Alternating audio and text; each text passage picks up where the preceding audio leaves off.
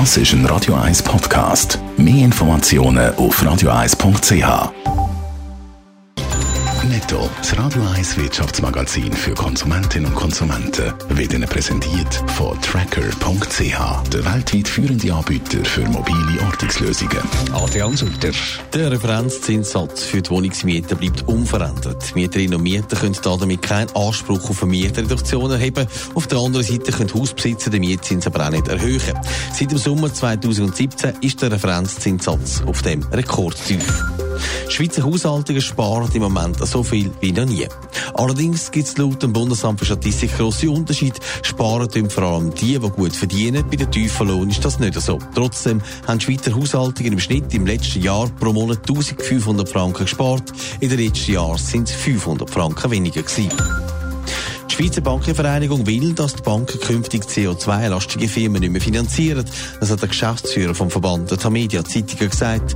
Es müsse bei den Banken ein Umdenken stattfinden, weil Unternehmen mit einem CO2-lastigen Geschäftsmodell haben keine Zukunft mehr.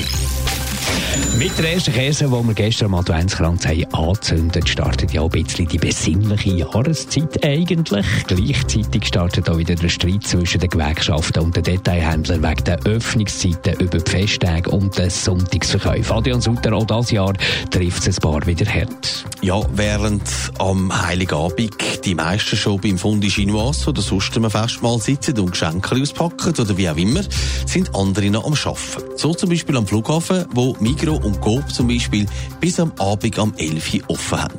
Für Gewerkschaften geht das überhaupt nicht. Es gäbe keinen Grund, um den Mitarbeitern die Festtage so kaputt zu machen.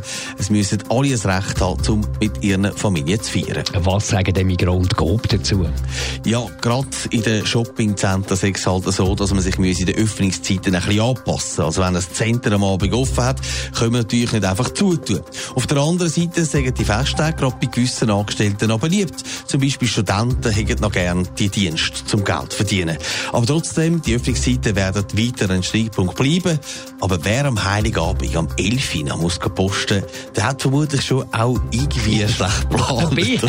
Ein bisschen. Ich wundere, komm um 10 vor 11 Uhr in der Gruppe was haben die Leute dann gekauft? Genau, was?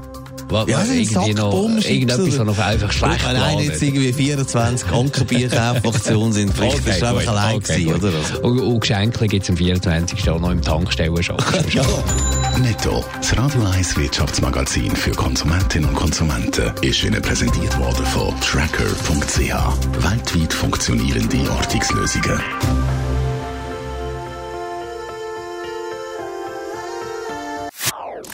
Das ist ein Radio 1 Podcast. Mehr Informationen auf radio1.ch.